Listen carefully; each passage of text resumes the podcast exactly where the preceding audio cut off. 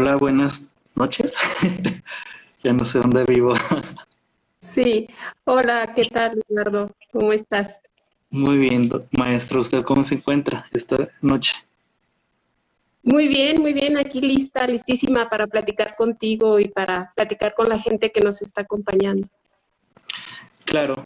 De hecho, no sé si quiere que ya iniciamos o damos unos, un espacio para que se estén conectando porque ya están ingresando.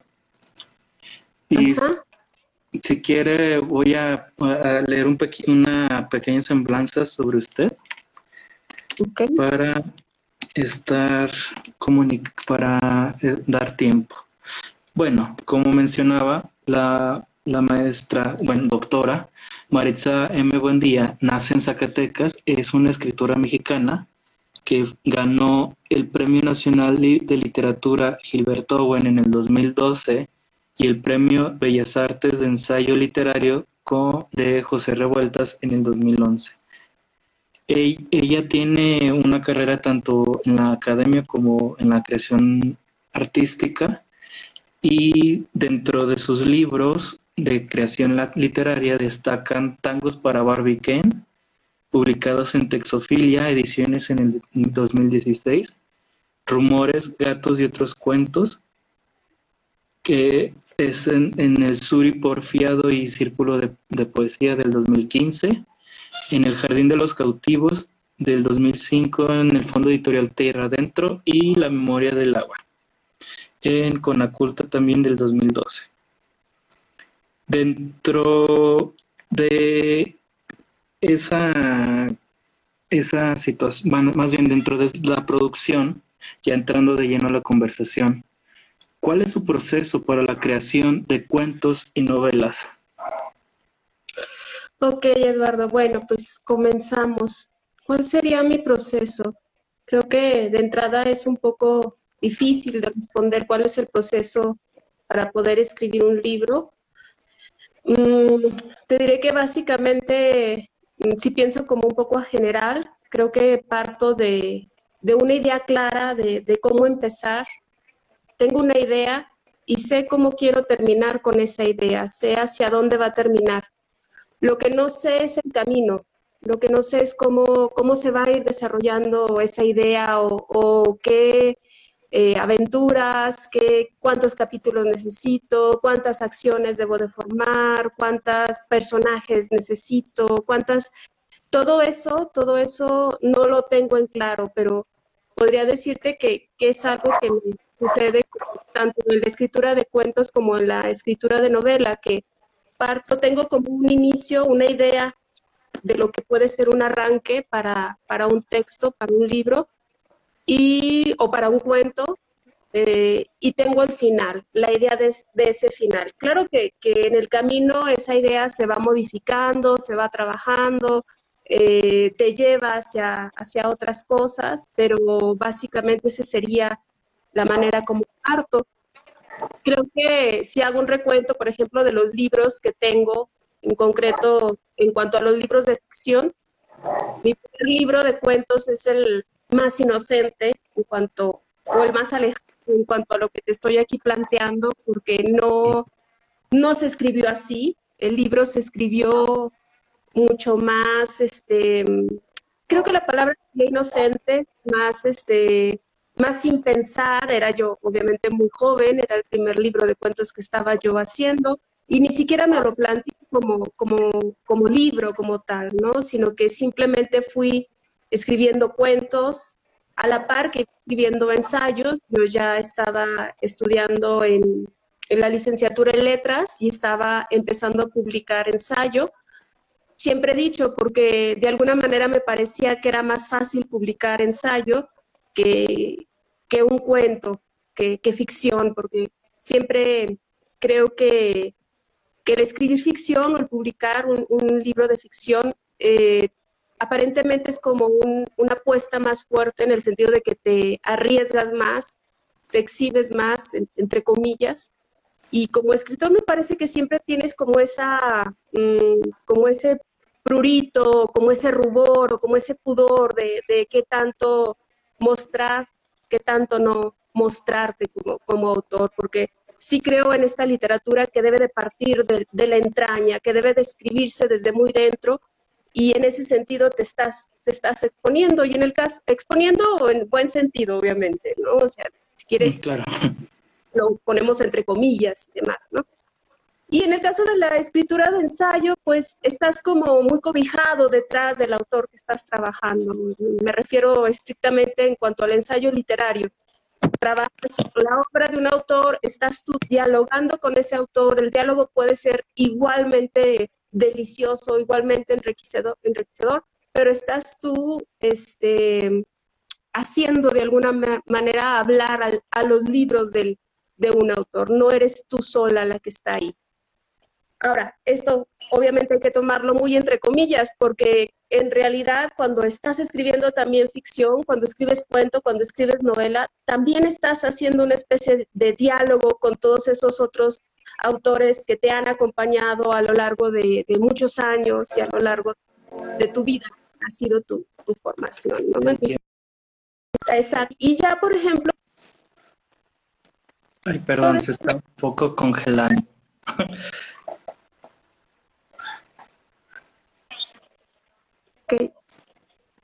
Sí, perdón. Sí, le comentaba que se estaba un poco congelando la, la ¿cómo se llama? La conversación, su, la comunicación, vaya, y llegó un poco incompleto la, las últimas ideas, las últimas dos ideas me parece, sobre, los ah. sobre las lecturas que la acompañaron. Bueno, más o menos lo que decía era de que mm, lo que te estaba diciendo en cuanto a la diferencia de escritura de ficción y la escritura de ensayo es que también es muy como entre comillas, porque finalmente también dentro de la escritura de ficción estás acompañado de todos los libros que han sido parte de tu formación. Y aunque quizá el diálogo no es de una manera tan evidente como, como sí lo puede llegar a ser en la escritura de ensayo literario, pues están ahí está la gente que te está, los, tus autores de cabecera, tus lecturas preferidas y demás.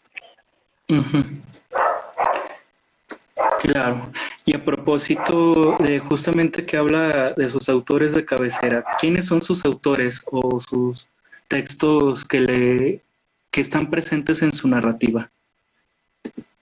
Este, pues han sido muchos autores los que he tenido. Eh, yo diría que principalmente Juan García Ponce e Inés Arredondo, y que de hecho fueron los autores que yo estuve trabajando durante mi tesis y mi tesis de doctorado. De hecho, yo con Juan García Ponce empecé a trabajarlo desde, desde la maestría. Este, y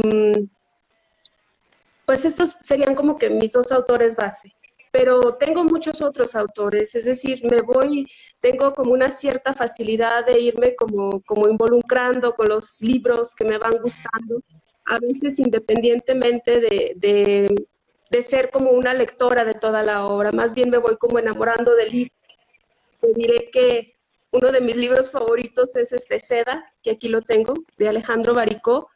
No es que sea yo una lectora de la obra completa de Alejandro Baricó, pero sí soy una lectora de, Seda, que es una novela que desde que salió, de cuando en cuando, de manera mm, eh, constante, digamos, vuelvo a ella y, trato de ver, de estudiarla, de analizar cuáles han sido como, como esos cambios, esas sutilezas con las que Baricó escribe esta novela y qué tanto puedo yo aprender de ella, ¿no?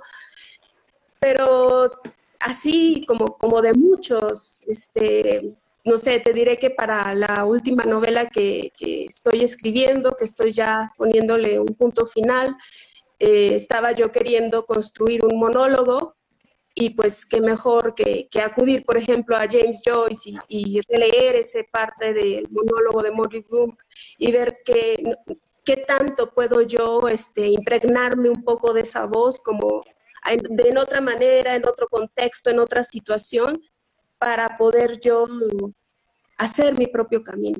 Entonces, eh, estoy en un constante diálogo con distintos autores, en donde Margaret Duras, que es Margaret Duras, que es una de mis autores favoritos, que, admiro mucho la prosa que ella tiene, la contundencia poética con la que ella escribe y esa cualidad que tiene de mm, plantear una situación o plantear una anécdota a partir de una relación que pareciera meramente corporal entre los personajes. Me refiero quizá en exclusiva a El hombre sentado en el pasillo o El mal de la muerte, en donde no conocemos, por ejemplo, un pasado de los personajes, no conocemos un futuro de los personajes, sino el solo estar presente hace que, este, que como lector te involucres en la historia. A veces ni siquiera conocemos el nombre de los personajes.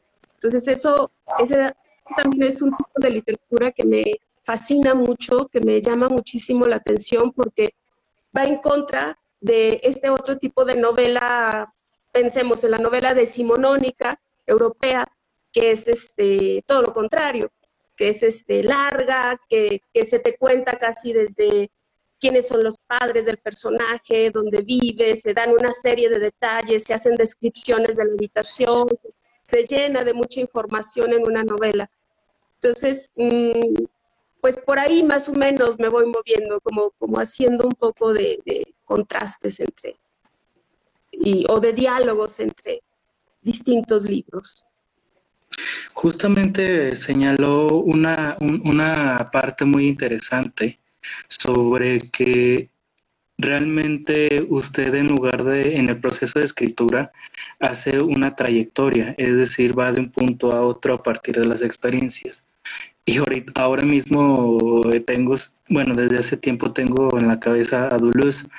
Justamente él mencionaba que la, que la literatura es movimiento, en el sentido de que de alguna manera te mueve de diferentes espacios o estadios humanos.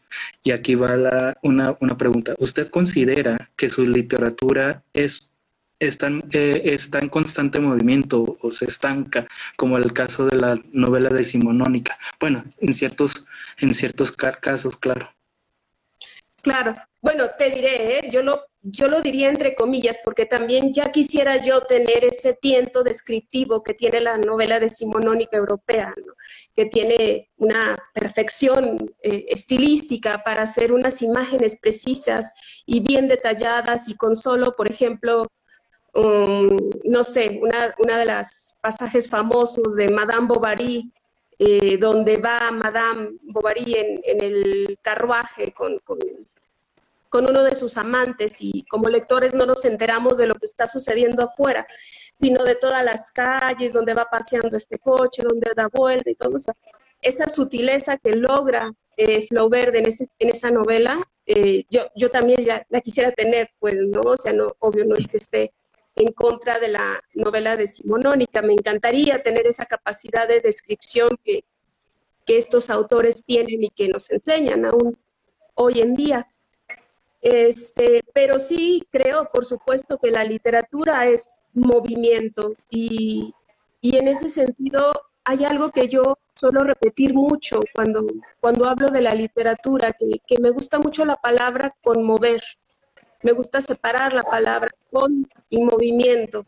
Es decir, que la literatura te debe de conmover, te debe de, mover. La literatura debe de, hacerte como entrar a bailar con ella o, sentir que de alguna manera te está como abrazando, te está sujetando y te está invitando a algo. El libro te, te, toca de, muchas maneras y, y, eso hace que tú te muevas con, con, lo que estás leyendo, con lo que estás este, ahí y no, ¿sabes?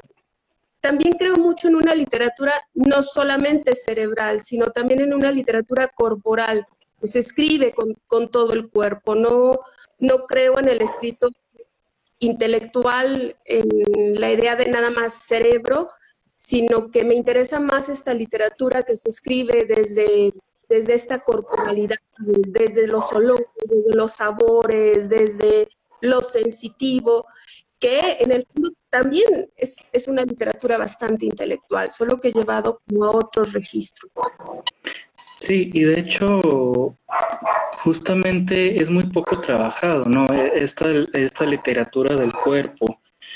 Y, al respecto, muchos de sus personajes, en particular la de El Jardín de los Cautivos, creo que sí, el, con el, me llama mucho la atención porque son principalmente mujeres las que siempre se están moviendo alrededor de su propio cuerpo. ¿Cómo usted, cómo usted ve el cuerpo femenino a partir de la literatura? Pues lo veo como una beta riquísima, llena de, símbolos, llena de, lenguajes que están ahí palpitando, que, se quieren nombrar, que se quieren decir, que, que, todavía nos marca muchos caminos inexplorados y que, y que como autores o como autoras quizá eh, tenemos como ese, mm, como ese compromiso, pero no como obligación, sino como esa sensibilidad de poder narrar como autoras el cuerpo de una mujer. Y, que eso debe de, permitir abrir otras brechas y otras maneras de entender a la feminidad en un momento en donde es urgente que, que se vean otras maneras de entender la feminidad, lo femenino, el ser mujer, el, ¿no? Eso, entonces son temas que obviamente me atañen, son temas que me tocan porque soy mujer, porque no, vivo como, como cualquier mujer, tratando de tener los menos juicios posibles y tratando de ser mejor ser humano, porque sí creo también que la literatura, el, uno de los fines últimos quizá dentro de la literatura sería este, el, el el volvernos mejores seres humanos, el volvernos más reflexivos en estas épocas tan violentas, este, pues la literatura es una invitación a reflexionar a partir de la palabra, a partir de la serenidad que te puede brindar la poesía. Eso no quiere decir que no puedas abordar pasajes violentos dentro de tu literatura, no quiere decir que no puedas usar un lenguaje crudo o realista. No, por supuesto, pero ¿hacia dónde te va a llevar eso? yo diría que hacia la construcción de un mejor ser humano. Quizás muy ¿no? No, de hecho, justamente en una, en una conversación anterior habíamos eh, es Andrea Jeptanovic llegó también al mismo punto que usted señala, en el que la literatura de alguna manera está es un medio para sanar heridas, ya sea de la violencia, del acoso que estamos viviendo, bueno, incluso una manera de escaparse a este confinamiento del, del COVID. Y justamente voy, va un poco encaminado también a la cuestión de, de que, que, trabaja las artes como un fármaco, como algo para sanar. Y justamente le pregunto, ¿a usted la literatura le ha sanado en algún momento, ya sea como proceso creativo o de lectura? Sí, puedo decir que sí, que, bueno, ¿sabes qué? No sé si tanto la escritura, yo diría que la lectura me ha sanado mucho más que la escritura. Eh, pintura suele abrir eh, cicatrices de las que quizá debería de abrir. Eh, pero sí creo que los libros que he leído me han ayudado mucho a, apaciguar mi, ser inquieto, digamos, todas estas actitudes que, que, que o angustias que puedo llegar a tener algo y que la escritura, por el contrario, es algo que me, que me, que me va marcando cada vez más, que me va que me va perforando en muchos sentidos, o sea, que me va marcando huellas. Este, y creo que esa sería principalmente la diferencia, ¿sabes? Mm. Bueno, ya un poco para ir cerrando, me preguntan, me preguntan por otra otra red social cómo fue su incursión en la industria editorial. Pues yo empecé, como me imagino que muchos otros también han empezado, este, bueno, los que no saben, yo soy de Zacatecas, este, aquí he hecho toda mi, digamos, aquí es mi centro como de vida, aquí tengo, yo trabajo en la Universidad Autónoma de Zacatecas desde hace más de 20 años, este, por ahí nos es verdad, este, es un gusto ahí todavía. por supuesto. Entonces, como no hay un camino cierto, no hay nadie que te diga, eh, por aquí te debes de ir, hay muchas versiones encontradas, los escritores, los compañeros de generación están igual con las mismas dudas que tú. Entonces, digamos que en esa incertidumbre eh, de, cómo ir forjándote un camino de escritor, empecé a puertas en medios eh, aquí locales, en el mismo Zacatecas, empecé a publicar en periódicos, me acuerdo de un periódico Momento, que en, ese, en aquellos años, hace ya varios años escribía, les mandaba pequeñas reseñas que yo ya hacía como, como, como estudiante de la Escuela de Letras. Eh, luego empezaron las becas del PEGDAS, que en aquel tiempo se llamaba PEGDAS. Y empecé a apostar por, por las becas, empecé, luego fueron cayendo algunas, otras no.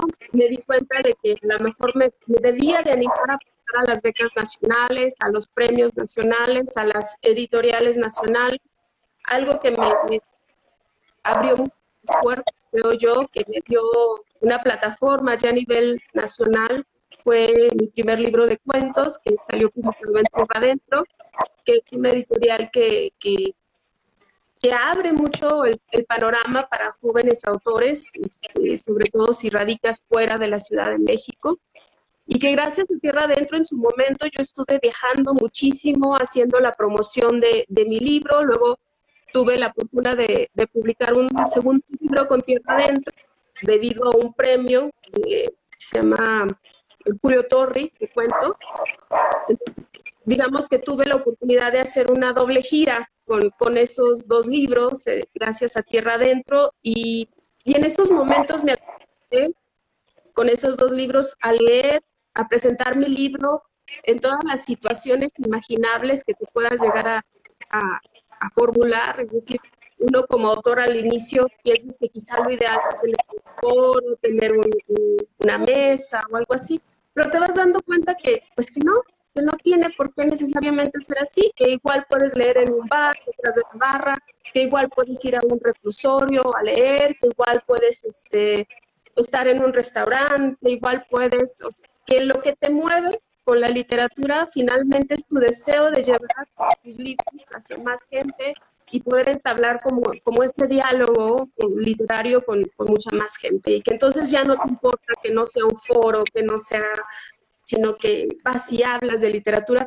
y con distinto tipo de gente. Tampoco no tiene que ser gente especializada en cuanto a la literatura, sino que tienes esta apertura de ir con un club de lectura de, señoras que aparentemente no se dedican a, la literatura, pero que resulta que tienen una lista de libros que leen al año que te aseguro que a lo mejor un alumno de la escuela de letras no tiene, ¿no? Entonces, dices, bueno, ¿qué, ¿qué, es lo que está pasando? ¿Dónde se está moviendo todo esto? Entonces empecé así, seguí tocando puertas, buscando, te digo, premios. En mi caso sí fue, fue importante el, obtener un par de premios, el obtener becas, el obtener la beca para la fundación, la Fundación para las Letras Mexicanas fue muy importante también para mí porque en un momento de, crucial, digamos, de, mi vida, donde yo necesitaba salir de, de Zacatecas porque sí es necesario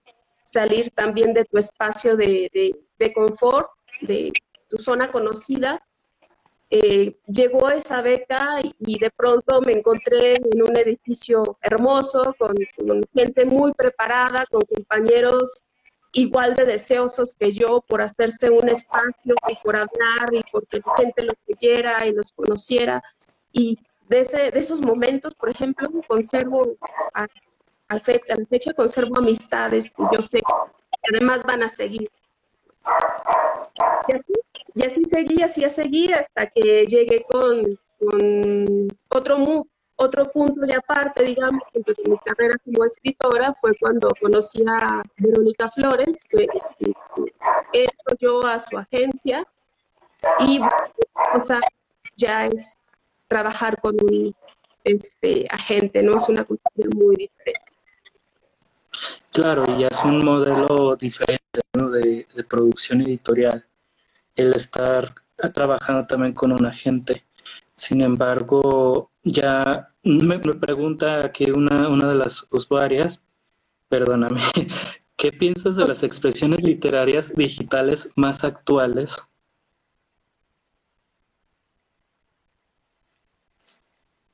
no sé si me escuchas. Escuché la primera parte, que qué pensaba de las... Eh, ah, si quieres lo, repito, si quieres. ¿Qué piensas de las expresiones literarias digitales más actuales?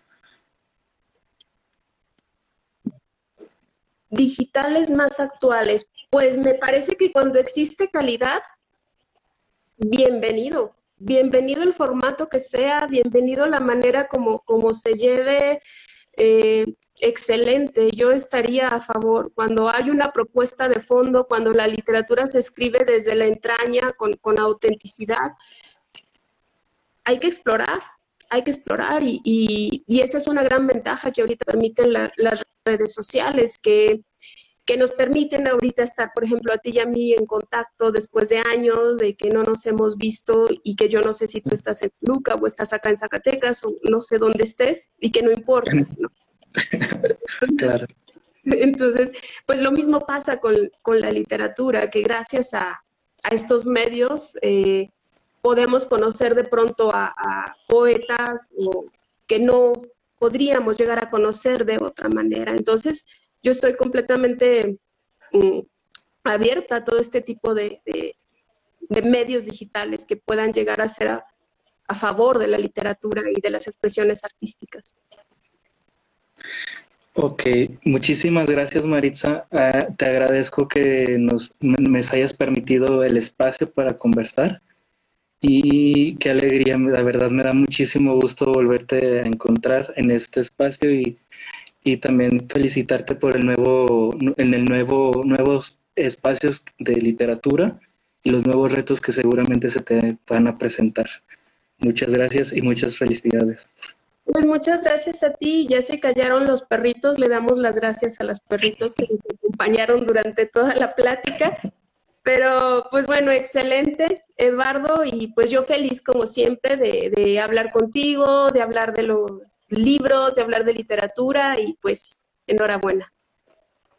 Gracias, nos vemos. Chao. Muchas gracias por acompañarnos. Bye.